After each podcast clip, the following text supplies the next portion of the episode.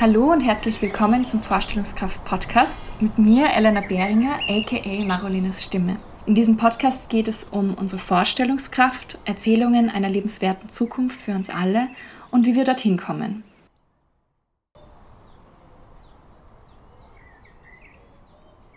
In dieser Folge möchte ich gerne über Transition Towns sprechen. Vor allem, da im letzten Gespräch mit Lena Meyer diese immer wieder zur Sprache gekommen sind. Ich beziehe die Informationen, die ich hier teile, aus einer alten Seminararbeit von mir. Das heißt, ich recycle ein bisschen Inhalte, die ich schon mal bearbeitet habe. Ich werde alle Quellen auch verlinken in den Notizen. Da könnt ihr dann auch noch weiteres nachlesen. Transition Towns sind eine Bewegung mittlerweile, die in Großbritannien entstanden ist Rob Hopkins hat in Totnes die erste Transition Town gegründet, und zwar 2006. Da sich die Bewegung aber mittlerweile auf verschiedenste räumliche Ebenen ausgebreitet hat, bezeichnet Rob Hopkins mittlerweile die Bewegung auch als Transition Initiatives, also als Initiativen. Letztendlich geht es darum, diese Einheiten oder Initiativen in, innerhalb dieser Initiativen einen Wandel hin zu einer nachhaltigeren Zukunft zu fördern und die Bewegung ist eben stetig im Wachsen und hat mittlerweile in über 50 Ländern Anklang gefunden. Es gibt Initiativen in Gemeinden, Dörfern, auch an Universitäten, Schulen und kleinen oder größeren Städten. Die Transition-Initiativen basieren auf vier Kernannahmen. Die erste ist, ein Leben mit drastisch viel weniger Energie ist unausweichlich und es ist besser dafür zu planen, als überrascht zu werden. Die zweite Annahme bezeichnet, dass heutige Siedlungen und Gemeinschaften oft nicht resilient genug sind, um Schocks ausweichen zu können oder zurückprallen zu können, also resilient zu sein, sich immer wieder zu erholen und dass dies aber notwendig ist. Die dritte Annahme ist, dass es notwendig ist, auch gemeinsam und jetzt zu handeln. Und viertens, durch das Nutzen und Freiwerden des kollektiven Wissens kann kreativ und proaktiv der Energieverbrauchsrückgang designt und Lebensweisen entwickelt werden, die bereichender, verbindender, anerkennender gegenüber den biologischen Grenzen unseres Planeten sind. Es verbindet also gemeinschaftliche Aspekte des Miteinanders mit einer großen Vision eines nachhaltigen Planeten unter Berücksichtigung der planetaren Grenzen und auch im eigenen Handlungsraum.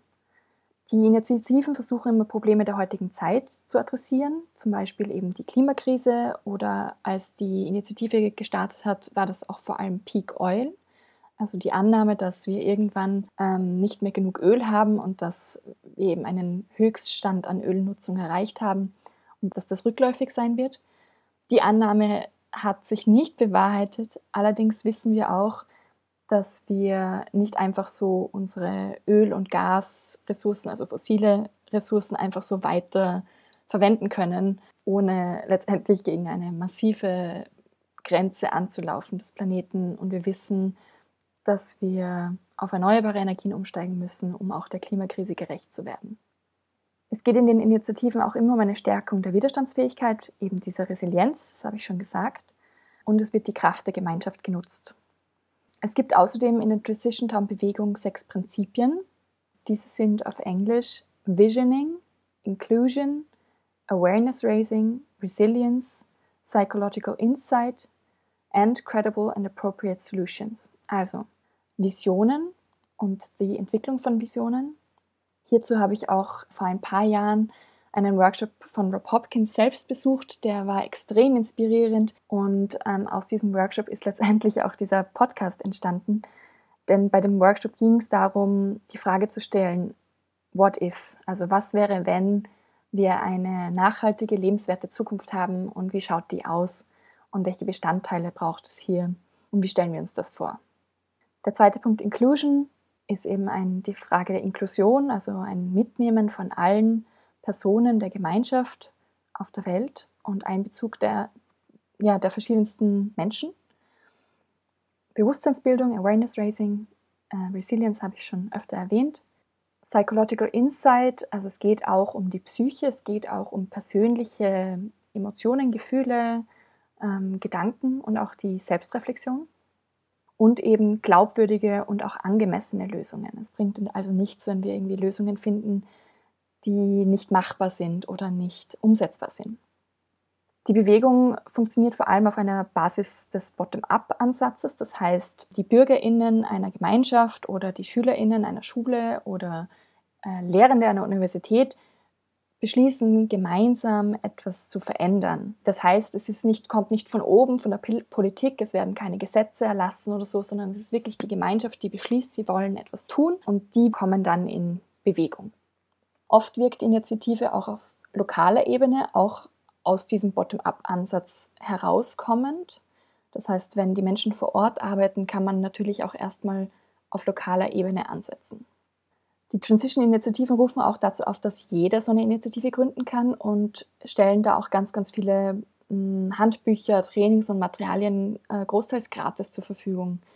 Das heißt, es ist auch so ein bisschen ein Open-Source-Konzept und es geht darum, dass einfach jede Person gemeinsam mit vielleicht ein paar anderen etwas starten kann in ihrer Umgebung.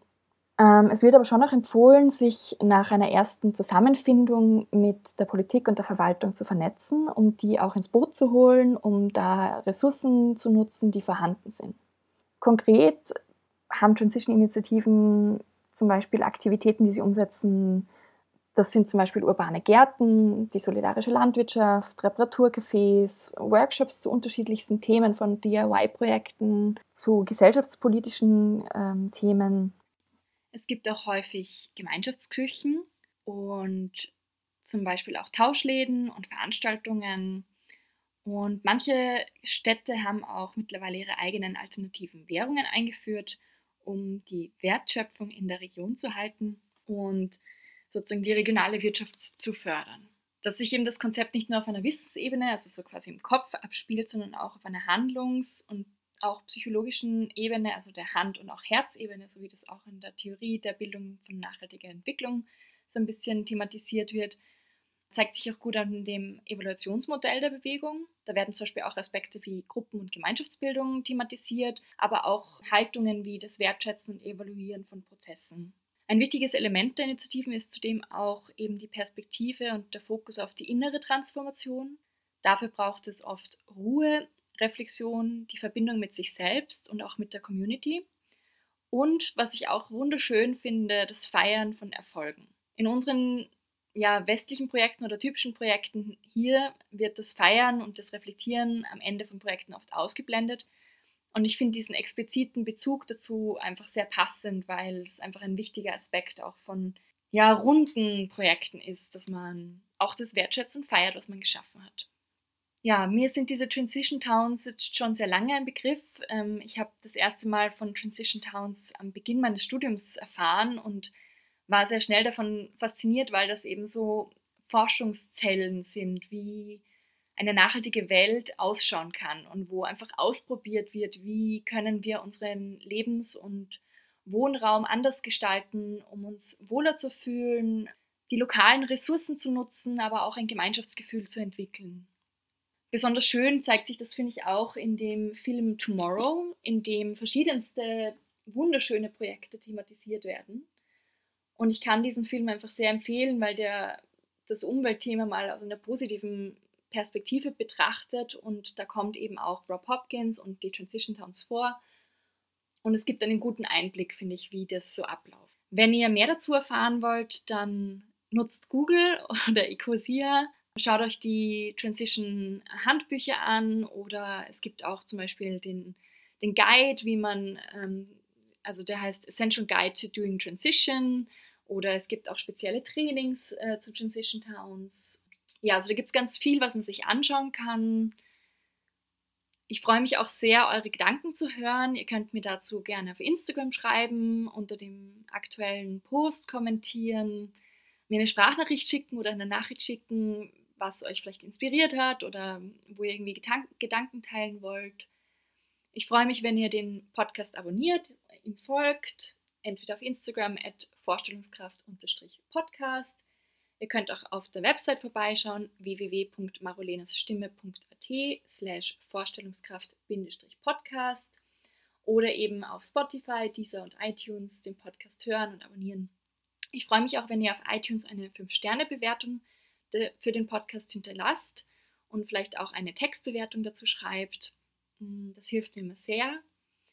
Ihr könnt den Podcast sonst auch mit einem Beitrag auf Buy Me Coffee unterstützen. Dazu könnt ihr auf www.buymeacoffee.com slash Marolinas Stimme gehen und dort einen beliebigen Beitrag für den Podcast hinterlassen.